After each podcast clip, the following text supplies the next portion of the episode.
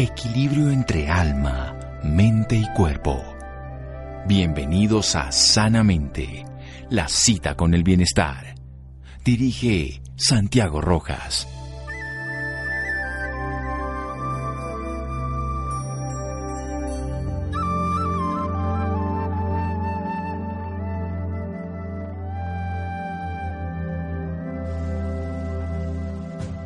La felicidad del cuerpo se funda en la salud, la del entendimiento, en el saber. Tales de Mileto.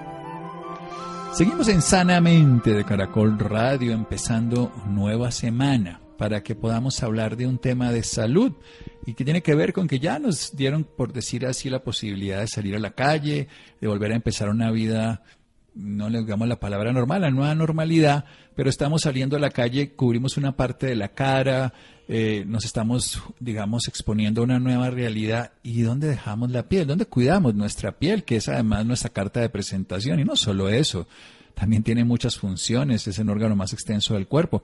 Así que hablemos de los cuidados de la piel con una médica general, especialista en dermatología y en láser. Ella es egresada a la Universidad Nacional de Colombia, la doctora Judy Amparo Palencia Garrido. Doctora Palencia, buenas noches y gracias por acompañarnos. Doctor Santiago, muchísimas gracias. Es un gusto estar aquí con usted y con sus oyentes. Bien, hablemos por qué es tan importante la piel que eso todo el mundo cuando se le enferma se acuerda, pero precisamente debemos evitarlo. Bueno, hay varias cosas que tenemos que recordar. Por ejemplo, la piel es el único órgano del cuerpo que está totalmente y permanentemente abierto al exterior. Además, recordemos que es un órgano de protección, de comunicación, es impermeable, se puede reparar y lubricar a sí mismo y también es órgano de eliminación. Entonces, fíjense, el sistema nervioso central y piel, siempre lo digo, vienen de la misma capa embrionaria, por eso todo lo que nos está pasando a nosotros por dentro, ya sea físico, mental o emocionalmente, se nos va a reflejar en la piel. Por eso es la importancia de cuidarlo. Además, cuidar nuestra piel es sinónimo de cuidarnos a nosotras mismos. ¿Por qué? Porque ella nos envuelve en su totalidad hay varias cosas interesantes e importantes que vamos a recordar. Les pueden parecer elementales totalmente, pero vamos a recordar eso, vamos a volver a lo básico. Tenemos que tener en cuenta limpieza, hidratación siempre, fotoprotección, por favor, el no fumar, y luego los cinco pilares de la buena salud en general, no solo la piel, sino para toda, toda nuestro cuerpo y nuestras reacciones, que son la alimentación, el sueño, el ejercicio, manejar el estrés y el manejo de las relaciones que son con uno mismo, que somos nuestros más duros jueces, con la pareja, con la familia, nuestras relaciones en el trabajo y con la idea que tengamos de la divinidad. Buenísimo. Vamos a hablar de eso precisamente, doctora Judy, esos cinco pilares de nuestra salud y también, por supuesto, de la limpieza, hidratación, fotoprotección y recordarles que nunca sobra que el cigarrillo nos hace daño a todo nivel, a los que estamos fumando y a los que nos fuman al lado. Seguimos en Sanamente de Caracol Radio en un momento. Síganos escuchando por salud.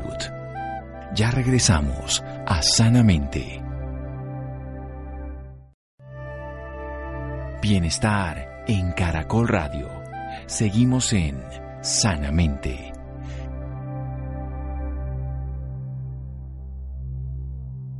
Seguimos en Sanamente de Caracol Radio, doctora en Medicina y Cirugía, especialista en dermatología y láser de la Universidad Nacional de Colombia. Un lujo tener a la doctora Judy Amparo Palencia Garrido. Nos está hablando de este órgano más extenso que nos envuelve en su totalidad que además puede servir para que podamos colocar muchas sustancias. Hoy sabemos, por ejemplo, los usos médicos que se hacen a través de terapias transdérmicas. Tener una calidad de piel es también una carta de presentación frente a la vida, también de protección frente a infecciones. Pero es importante que la sepamos cuidar y por eso nos va a hablar la doctora Judy Amparo en esta época que estamos volviendo a salir a la calle, cambiando nuestros roles de sus grandes estrategias en la limpieza, hidratación y fotoprotección. Esto que se llaman cosas tan sencillas y básicas son esenciales para todos los días. Y por supuesto, pilares en la salud, en la dieta, en el sueño, en el ejercicio, el estrés y las relaciones con uno mismo, con los demás y la divinidad. Empiece, doctora, todo suyo. Perfecto. Bueno, empecemos por la limpieza. ¿Qué hay que hacer? Que sea un baño corto. Los baños extensos y con temperaturas extremas o muy calientes o muy frías nos van a hacer mella y nos van a dañar la piel. Entonces, un baño corto utilizando jabones suaves. Y antes nos decían las mamás que había que refregar muy bien por todas partes, pero realmente en esta vida moderna de ciudad eso ya no es tan importante y además nos puede lacerar y fisurar la piel. Una cosa importante y es un detallito, es secarse no por arrastre y teniendo, refregando la piel, sino por toques secos, por toques cortos que nos ayuden a dejar un poquitito de humedad en nuestra piel que luego la vamos a sellar con el hidratante. una cosa importante para los señores, el afeitado inteligente. ¿Y cuál es el afeitado inteligente? Sencillamente afeitarse en la misma dirección que crecen los pelos. Y un detalle también, lubricar la piel antes del afeitado, antes de aplicar la crema, el gel o la espuma de afeitar. Vale la pena colocarle un lubricante para proteger esta piel que está entre los pelitos y que a veces les hace eh, tanta irritación. Por otra parte, el hecho de estar usando los hidratantes según su tipo de piel. En la hidratación hay muchos, hay muchas sustancias, pero siempre usar un hidratante. A medida que pasan los años, eh, la capacidad de la piel para hacer eh, los productos de las glándulas sebáceas y de las glándulas sudoríparas, que son las que forman el manto hidrolipídico que nos protege a todos, va mermando, va, va pasando. Y además con todos los agentes exteriores que eh, nos están siempre haciendo mella, sencillamente vamos perdiendo esa capacidad. ¿Y eso en qué se ve? En que vamos a ser más susceptibles de lo que usted decía, doctor Rojas, de infecciones, de eh, rugosidades, de muchos problemas que, por ejemplo, estamos viendo en este momento, cuando, porque es lo mejor, tenemos que estarnos bañando las manos muy a menudo. La tercera parte sería la fotoprotección. ¿Por qué protegernos del sol? Y más que del sol, de la luz ultravioleta. Sí, es el sol el mayor productor de luz ultravioleta, por eso cuando estamos afuera hablamos de protección solar. Eh, importante que no estemos expuestos a los rayos del sol entre las 10 de la mañana y las 4 de la tarde, que busquemos la sombra, ¿sí? Pero ¿qué pasa? ¿Qué ha pasado ahora que estamos guardados? Que tenemos unas fuentes importantísimas de luz ultravioleta a las cuales estamos expuestos siempre y continuamente y no nos damos cuenta. Muchas de las pacientes o muchos de los pacientes, ¿sí? En ese momento que tenemos todo el día frente a las pantallas del televisor, frente a las pantallas especialmente de los computadores con el teletrabajo. Estamos con los bombillos ahorradores de energía en las cocinas donde estamos lavando y limpiando y haciendo. Realmente dicen, no, yo para qué me voy a poner protector solar, yo no estoy saliendo al sol. Mentiras, esas son fuentes de protección solar absolutamente importantes. ¿Y qué está pasando? Nos estamos manchando.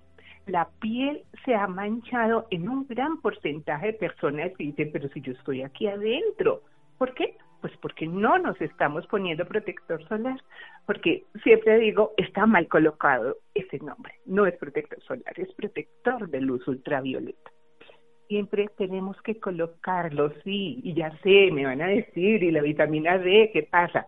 Lamentablemente, la luz ultravioleta que sale del computador, televisor, etcétera, no genera nuestra vitamina D, por lo tanto también estamos con una pandemia, por decirlo así, de déficit de vitamina D. Entonces, por favor, bloqueador, pero el bloqueador es siempre Lamentablemente, con todos los daños en capa de ozono y los, el daño medioambiental, el estar afuera, el poder salir, hace que esos rayos de luz ultravioleta procedentes del sol nos dañen y causen problemas importantes, pero estar adentro también.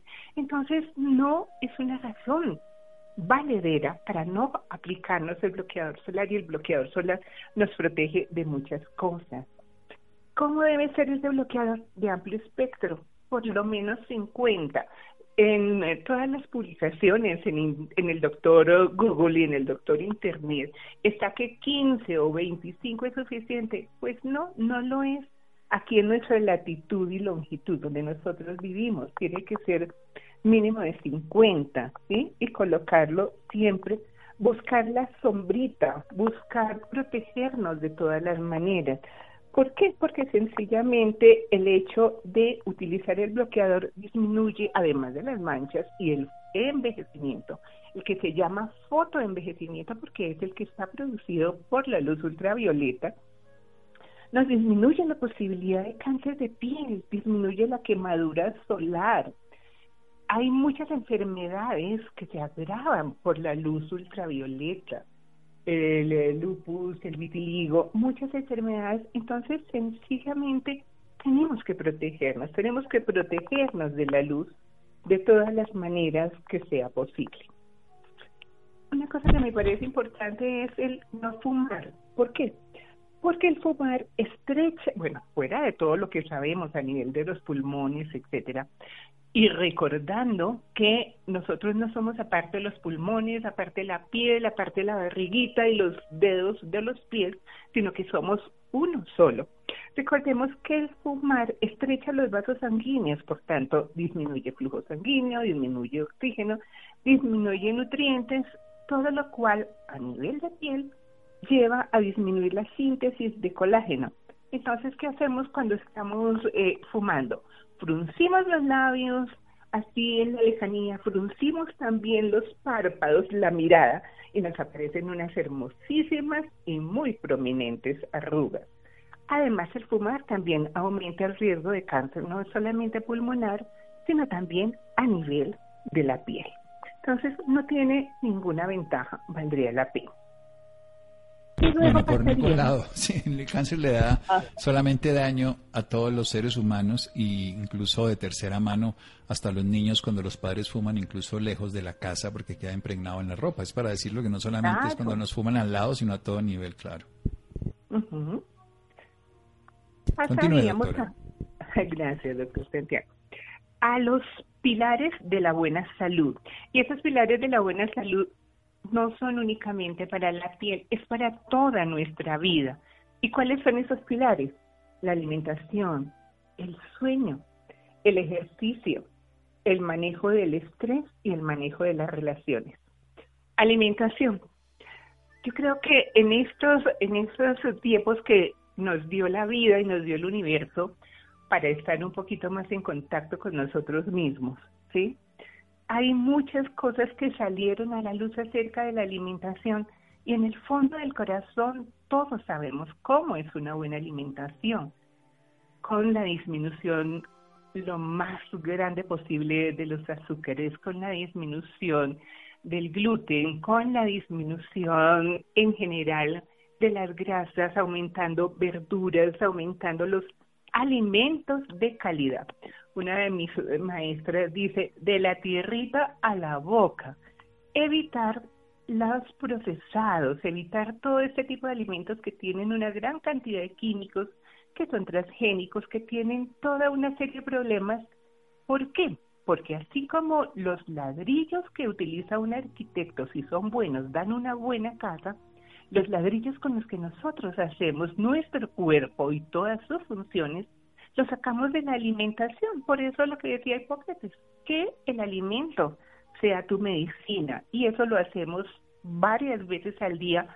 Sepamos elegir cómo queremos estar en este mundo, cómo queremos que se forme nuestro cuerpo. El sueño, amigos. El sueño, en el sueño se repara, se repara el cerebro, se repara el organismo totalmente. Es el momento de recapitular, es el momento de relajarnos, es el momento de volver a cobrar fuerzas. Entonces, ¿qué pasa? Mínimo siete horas de sueño, de sueño reparador, de sueño bueno, de sueño que no es meternos a la cama y entonces tener el televisor prendido y estar chateando a ver qué está pasando, ni tener el computador ni todas las cosas al lado. Sueño en absoluta oscuridad, sueño en silencio, sueño en un ambiente agradable para que esa hormona que ya después de cierto tiempo ya no tenemos, como es la hormona del crecimiento y que es tan importante, se pueda presentar y ayudar en nuestra reparación y en nuestro mejor estar. El ejercicio, el ejercicio es básico, nos lo repiten todos los días de todas las maneras, porque el ejercicio es un motor de cambio, es un motor que nos pone a funcionar los músculos, la circulación, todo nuestro cuerpo, pero no quiere decir solamente el 1, 2, 3 del gimnasio o el trote o lo que sea. Tenemos que buscar un ejercicio que nos agrade, que no sea otra cosa más, otra tarea que tengo que hacer. Bailar, hacer, correr. Es decir, preguntémonos a nosotros mismos cómo me encanta moverme. Y es eso, es movernos. Algunos no somos de gimnasio, no somos de nada, otros son de caminar, otros somos de bailar busque lo que le guste, pero muévase, por favor. Bueno, vamos a hacer un pequeño corte, doctora, para seguir con todas estas grandiosas ideas en un momento en Sanamente de Caracol Radio. Síganos escuchando por salud. Ya regresamos a Sanamente. Bienestar en Caracol Radio. Seguimos en Sanamente.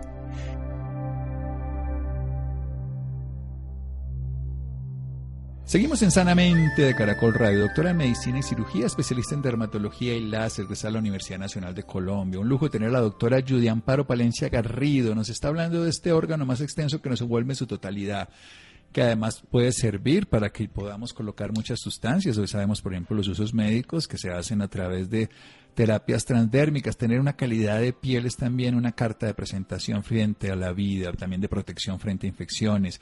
Pero es importante que la sepamos cuidar y por eso nos va a hablar la doctora Judy Amparo en esta época que estamos volviendo a salir a la calle, cambiando nuestros roles de sus grandes estrategias en la limpieza, hidratación y fotoprotección. Esto que se llaman cosas tan sencillas y básicas son esenciales para todos los días. Y por supuesto, pilares en la salud, en la dieta, en el sueño, en el ejercicio, el estrés y las relaciones con uno mismo, con los demás y la divinidad. Empiece, doctora, todo suyo. Perfecto. Bueno, empecemos por la limpieza. ¿Qué hay que hacer? Que sea un baño corto. Los baños extensos y con temperaturas extremas o muy calientes o muy frías nos van a hacer mella y nos van a dañar la piel. Entonces, un baño corto utilizando jabones suaves.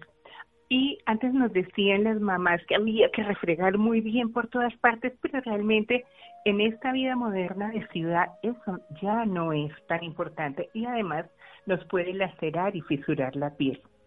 Una cosa importante y es un detallito, es secarse no por arrastre y teniendo, refregando la piel, sino por toques secos, por toques cortos que nos ayuden a dejar un poquitito de humedad en nuestra piel que luego la vamos a sellar con el hidratante.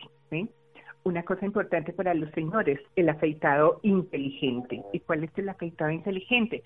Sencillamente afeitarse en la misma dirección que crecen los pelos. Y un detalle también, lubricar la piel antes del afeitado, antes de aplicar la crema, el gel o la espuma de afeitar. Vale la pena colocarle un lubricante para proteger esta piel que está entre los pelitos y que a veces les hace eh, tanta irritación.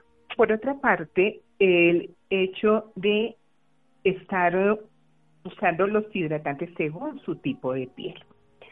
En la hidratación hay muchos, hay muchas sustancias, pero siempre usar un hidratante. A medida que pasan los años, eh, la capacidad de la piel para hacer eh, los productos de las glándulas sebáceas y de las glándulas sudoríparas, que son las que forman el manto hidrolipídico que nos protege a todos, va mermando, va, va pasando. Y además con todos los agentes exteriores que eh, nos están siempre haciendo mella, sencillamente vamos perdiendo esa capacidad. ¿Y eso en qué se ve? En que vamos a ser más susceptibles de lo que usted decía, doctor Rojas, de infecciones, de eh, rugosidades, de muchos problemas que, por ejemplo, estamos viendo en este momento, cuando, porque es lo mejor, tenemos que estarnos bañando las manos muy a menudo. La tercera parte sería la fotoprotección. ¿Por qué protegernos del sol? Y más que del sol, de la luz ultravioleta. Sí, es el sol el mayor productor de luz ultravioleta, por eso cuando estamos afuera hablamos de protección solar. Eh, importante que no estemos expuestos a los rayos del sol entre las 10 de la mañana y las 4 de la tarde, que busquemos la sombra, ¿sí? Pero ¿qué pasa? ¿Qué ha pasado ahora que estamos guardados? Que tenemos unas fuentes importantísimas de luz ultravioleta a las cuales estamos expuestos siempre y continuamente y no nos damos cuenta. Muchas de las pacientes o muchos de los pacientes, ¿sí? En ese momento que tenemos todo el día frente a las pantallas del televisor, frente a las pantallas especialmente de los computadores con el teletrabajo. Estamos con los bombillos ahorradores de energía en las cocinas donde estamos lavando y limpiando y haciendo. Realmente dicen, no, yo para qué me voy a poner protector solar, yo no estoy saliendo al sol. Mentiras. Esas son fuentes de protección solar absolutamente importantes. ¿Y qué está pasando? Nos estamos manchando. La piel se ha manchado en un gran porcentaje de personas que dicen, pero si yo estoy aquí adentro, ¿por qué? Pues porque no nos estamos poniendo protector solar, porque siempre digo, está mal colocado ese nombre, no es protector solar, es protector de luz ultravioleta siempre tenemos que colocarlo, sí, y ya sé, me van a decir, y la vitamina D, ¿qué pasa? Lamentablemente, la luz ultravioleta que sale del computador, televisor, etcétera, no genera nuestra vitamina D, por lo tanto también estamos con una pandemia, por decirlo así, de déficit de vitamina D.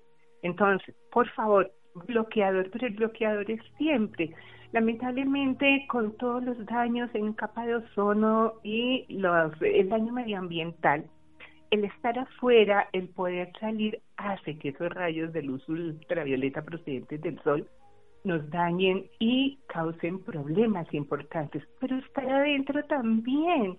Entonces, no es una razón valedera para no aplicarnos el bloqueador solar y el bloqueador solar nos protege de muchas cosas. ¿Cómo debe ser ese bloqueador de amplio espectro? Por lo menos 50. En eh, todas las publicaciones, en, en, el doctor Google y en el doctor Internet, está que 15 o 25 es suficiente. Pues no, no lo es. Aquí en nuestra latitud y longitud donde nosotros vivimos, tiene que ser mínimo de 50, ¿sí? Y colocarlo siempre, buscar la sombrita, buscar protegernos de todas las maneras. ¿Por qué? Porque sencillamente el hecho de utilizar el bloqueador disminuye, además de las manchas y el envejecimiento, el que se llama fotoenvejecimiento porque es el que está producido por la luz ultravioleta, nos disminuye la posibilidad de cáncer de piel, disminuye la quemadura solar. Hay muchas enfermedades que se agravan por la luz ultravioleta el lupus, el vitiligo, muchas enfermedades. Entonces, sencillamente tenemos que protegernos, tenemos que protegernos de la luz de todas las maneras que sea posible. Una cosa que me parece importante es el no fumar. ¿Por qué? Porque el fumar estrecha, bueno, fuera de todo lo que sabemos a nivel de los pulmones, etcétera, y recordando que nosotros no somos aparte de los pulmones, aparte de la piel, aparte de la barriguita y los dedos de los pies, sino que somos uno solo. Recordemos que el fumar estrecha los vasos sanguíneos, por tanto, disminuye flujo sanguíneo, disminuye oxígeno, disminuye nutrientes, todo lo cual a nivel de piel lleva a disminuir la síntesis de colágeno. Entonces, ¿qué hacemos cuando estamos eh, fumando? fruncimos los labios, así en la lejanía, fruncimos también los párpados, la mirada, y nos aparecen unas hermosísimas y muy prominentes arrugas. Además, el fumar también aumenta el riesgo de cáncer, no solamente pulmonar, sino también a nivel de la piel. Entonces, no tiene ninguna ventaja, valdría la pena. Bueno, por ningún lado. Sí, el cáncer le da ah. solamente daño a todos los seres humanos e incluso de tercera mano hasta los niños cuando los padres fuman incluso lejos de la casa porque queda impregnado en la ropa. Es para decirlo que no solamente es cuando nos fuman al lado, sino a todo nivel, claro. Gracias, doctor Santiago. A los pilares de la buena salud. Y esos pilares de la buena salud no son únicamente para la piel, es para toda nuestra vida. ¿Y cuáles son esos pilares? La alimentación, el sueño, el ejercicio, el manejo del estrés y el manejo de las relaciones. Alimentación. Yo creo que en estos, en estos tiempos que nos dio la vida y nos dio el universo para estar un poquito más en contacto con nosotros mismos, ¿sí?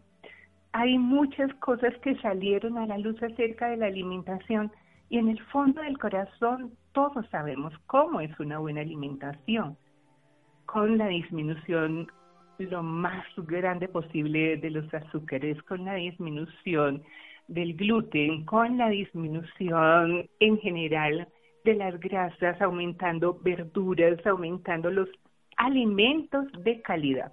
Una de mis maestras dice, de la tierrita a la boca, evitar los procesados, evitar todo este tipo de alimentos que tienen una gran cantidad de químicos, que son transgénicos, que tienen toda una serie de problemas.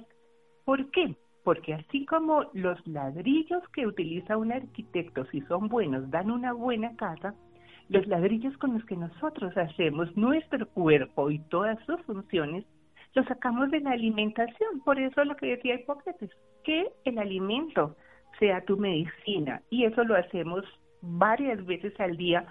Sepamos elegir cómo queremos estar en este mundo, cómo queremos que se forme nuestro cuerpo. El sueño, amigos. El sueño, en el sueño se repara, se repara el cerebro, se repara el organismo totalmente. Es el momento de recapitular, es el momento de relajarnos, es el momento de volver a cobrar fuerzas. Entonces, ¿qué pasa? Mínimo siete horas de sueño, de sueño reparador, de sueño bueno, de sueño que no es meternos a la cama y entonces tener el televisor prendido y estar chateando a ver qué está pasando, ni tener el computador ni todas las cosas al lado. Sueño en absoluta oscuridad, sueño en silencio, sueño en un ambiente agradable para que esa hormona que ya después de cierto tiempo ya no tenemos como es la hormona del crecimiento y que es tan importante, se pueda presentar y ayudar en nuestra reparación y en nuestro mejor estar. El ejercicio, el ejercicio es básico, nos lo repiten todos los días de todas las maneras porque el ejercicio es un motor de cambio, es un motor que nos pone a funcionar los músculos, la circulación, todo nuestro cuerpo, pero no quiere decir solamente el 1, 2, 3 del gimnasio o el trote o lo que sea. Tenemos que buscar un ejercicio que nos agrade, que no sea otra cosa más, otra tarea que tengo que hacer. Bailar, hacer, correr. Es decir, preguntémonos a nosotros mismos cómo me encanta moverme. Y es eso, es movernos. Algunos no somos de gimnasio, no somos de nada, otros son de caminar, otros somos de bailar. Busque lo que le guste, pero muévase, por favor. Bueno, vamos a hacer un pequeño corte, doctora, para seguir con todas estas grandiosas ideas en un momento en Sanamente de Caracol Radio. Síganos escuchando por salud. Ya regresamos a Sanamente. Bienestar en Caracol Radio. Seguimos en Sanamente.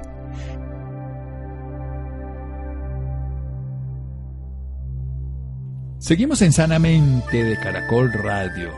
La clínica del Country y Clínica de la Colina están realizando un llamado para recordar a los bogotanos la importancia de cuidar su salud y no descuidarla en esta época de pandemia. Ronaldo. Buenas noches Santiago y también para todas las personas que nos escuchan a esta hora en Sanamente de Caracol Radio. Como consecuencia del temor al contagio del COVID-19, durante el confinamiento las personas dejaron de consultar a las instituciones de salud, aumentando el riesgo de no tener diagnóstico temprano y el tratamiento oportuno, que influye significativamente en el desenlace clínico de los pacientes. Por esta razón, tras los anuncios del Gobierno Nacional y Distrital, se reanudan las cirugías programadas, todos los exámenes diagnósticos para prevención y detección y se mantiene, como siempre ha estado, el servicio para urgencias. Para hablarnos más del tema nos acompaña el doctor Santiago López, gerente médico de la Clínica del Country y Clínica La Colina, especialista en medicina interna, infectólogo y epidemiólogo. Doctor Santiago, buenas noches y bienvenido a Sanamente. Buenas noches a todos.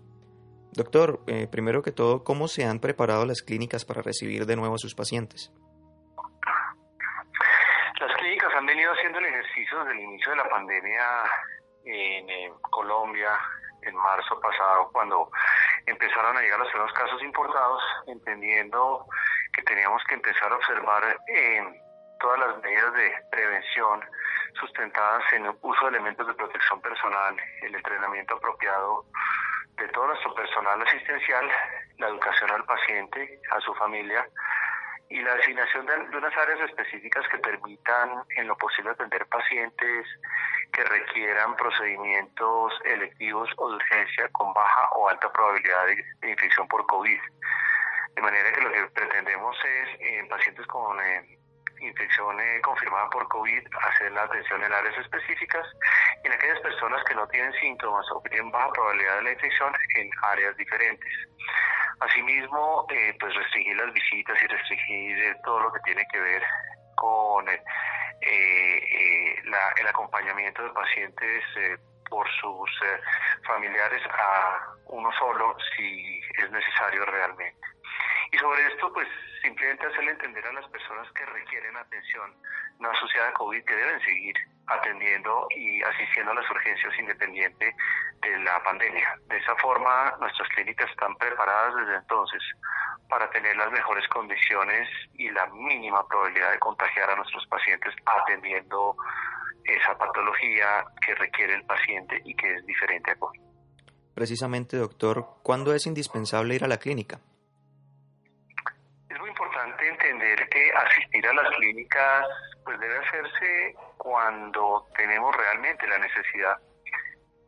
Probablemente por idiosincrasia, por costumbres eh, ya emanadas de algunos roles anteriores, nuestros pacientes asistían a las clínicas muchas veces sin una necesidad real, a veces porque no tenían el acceso a una consulta prioritaria en el corto plazo, se iban para las urgencias a consultar por síntomas leves o banales.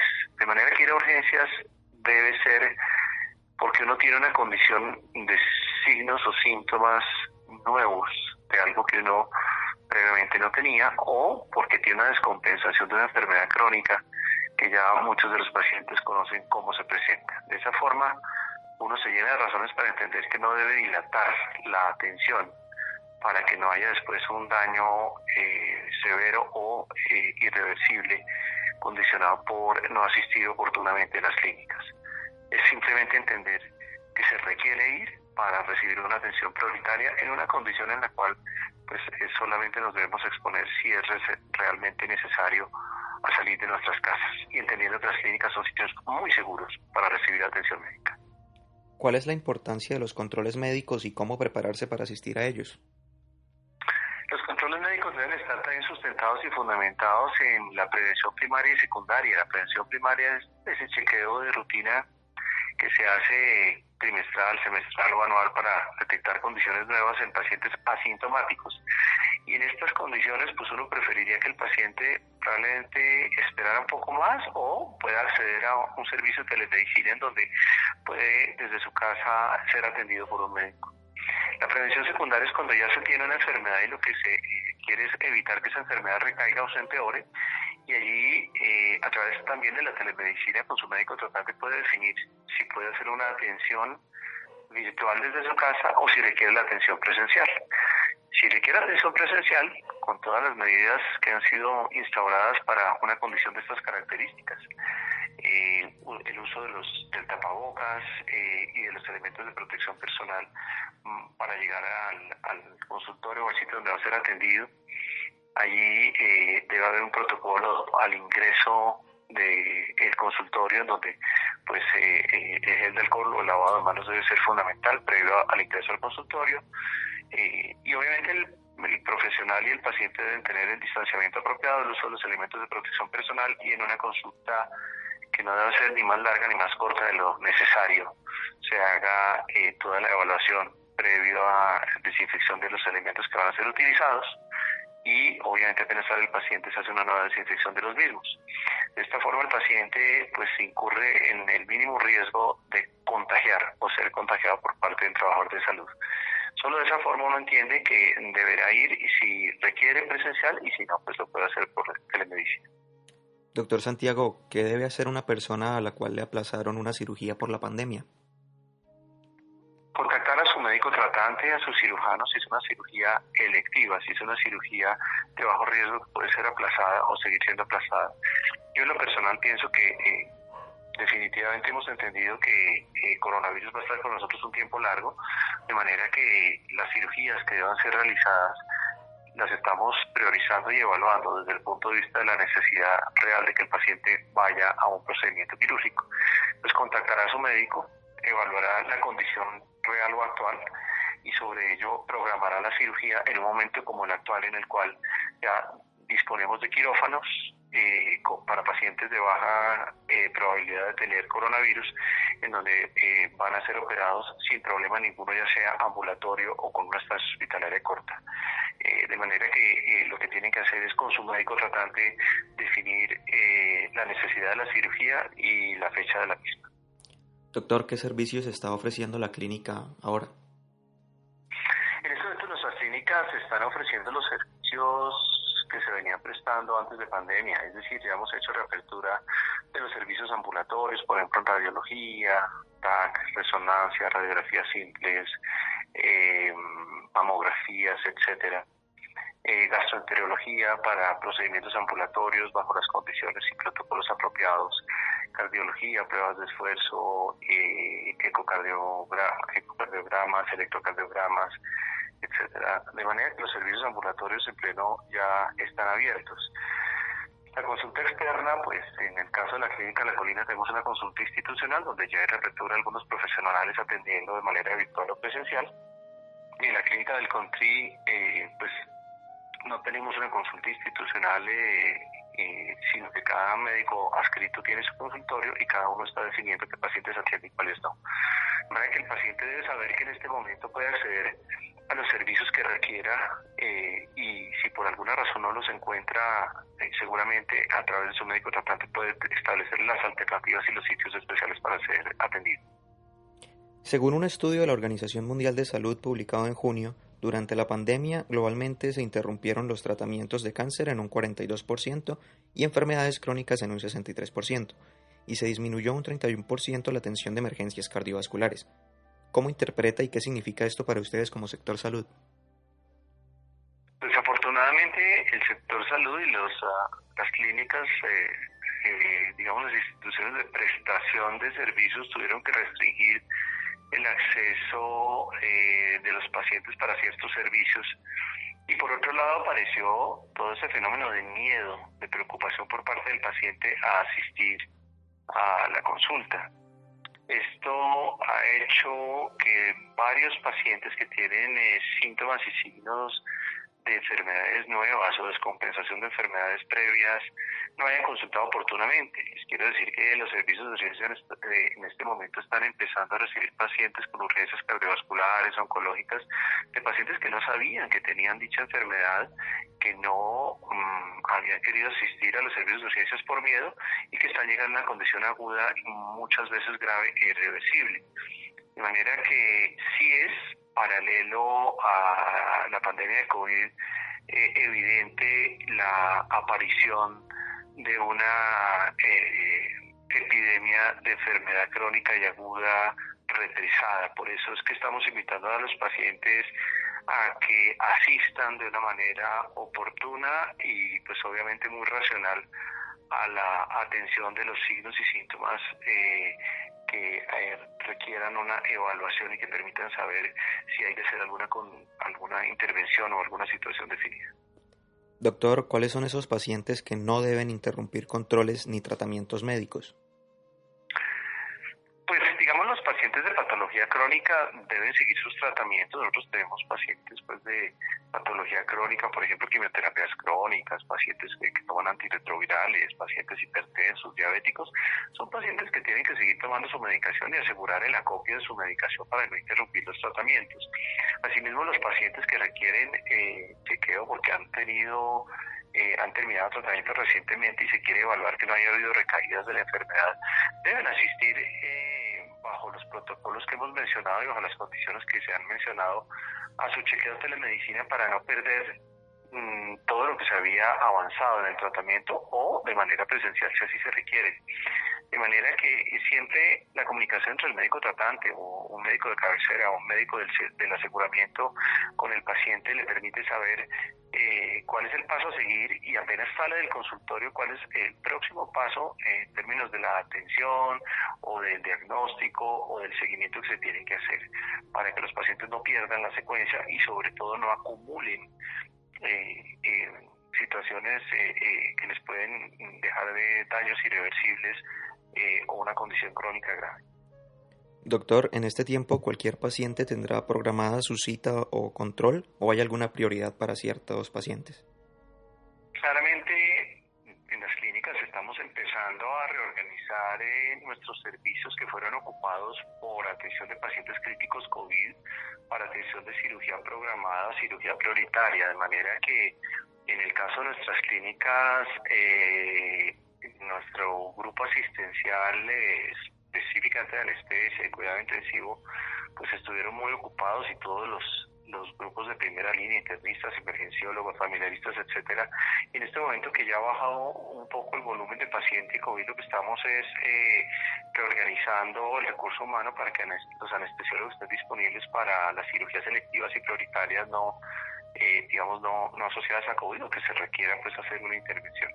Sí estamos priorizando porque no tenemos, en el caso de nuestras clínicas, eh, el volumen, la disponibilidad del 100% de nuestras salas para atender los pacientes que así lo requieren en cirugía electiva, pero hemos venido poco a poco eh, mejorando estos espacios y estas disponibilidades para que los pacientes se, digamos que se clasifiquen prioritarios y de necesidad inmediata sean operados en digamos, prioritariamente.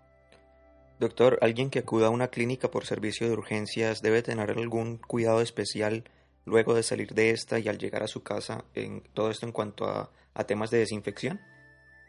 Pues fundamentalmente, eh, y esto es lo que nos ha pasado a los propios empleados de salud, venimos a las clínicas, estamos 8, 12, 24 horas, y cuando llegamos a nuestra casa lo primero que hacemos es, lógicamente, eh, pues despojarnos de nuestra ropa de trabajo, la desinfección eh, de los zapatos, de las suelas de los zapatos, un buen lavado de manos, desechar eh, de manera apropiada los elementos de protección personal que se usaron en el hospital, eh, hacer lavado con agua y jabón de la, de la ropa que ha sido utilizada, tomamos una ducha. Nadie está diciendo que la ducha esté partiendo en dos la historia del COVID en los empleados de la salud, pero créanme que es difícil encontrar el colega o el empleado de salud que no se baña después de llegar de un hospital eh, usar los elementos de protección personal, estar alerta de cualquier síntoma que le sugiera eh, al empleado de la salud que pueda haber sido contagiado y por ende que pueda poner en riesgo su núcleo familiar. Eso es lo que se tiene que hacer y eso es lo que tiene que hacer una persona que salió del hospital. Eh, así haya durado unas horas, pues simplemente llegar, lavarse las manos, desechar los elementos de protección, cambiarse de ropa y estar alerta de los cambios relacionados con síntomas COVID y con síntomas relacionados con su enfermedad. Finalmente, doctor, ¿alguna recomendación para todos los, los pacientes que nos escuchan a esta hora y tienen miedo pues de acercarse a una clínica por algún tema urgente? Yo creo que es importante en la vida diferenciar el miedo en términos de lo que pueda representar en riesgo. Todos tenemos miedo de salir, pero tenganle miedo a una enfermedad que no está eh, diagnosticada o que no está controlada. Eh, porque el riesgo de estar confinado en su casa puede estar eh, perdiendo minutos valiosos en el abordaje, si hay síntomas y signos eh, de alguna condición nueva o de descompensación de una condición vieja. de manera que no tengan miedo en consultar si es requerido. Nuestras clínicas, como les he insistido a lo largo de esta entrevista, pues están divididas en atención de pacientes de alta probabilidad y de baja probabilidad. Somos un grupo de profesionales que hemos aprendido muchísimo, nos hemos entrenado bastante, hemos atendido casi 3.000 pacientes eh, desde marzo hasta esta fecha en ambas, entre ambas clínicas y créanme que lo que sí hemos eh, aprendido es a cuidarnos nosotros mismos, a cuidar nuestras familias y a cuidar muy esmeradamente a nuestros pacientes para que no haya complicaciones tanto de enfermedad COVID como no COVID. Perfecto, doctor Santiago López, gracias por esta valiosa información y por acompañarnos esta noche en Sanamente y estamos prestos a lo que nuestros pacientes y sus familias. Gran abrazo a todos. Muy bien, llegamos al final de Sanamente. Muchas gracias Laura, muchas gracias Freddy, Iván, Ricardo Bedoya, Jessy Rodríguez. Quédense con una voz en el camino con Ley Martin. Caracol piensa en ti. Buenas noches.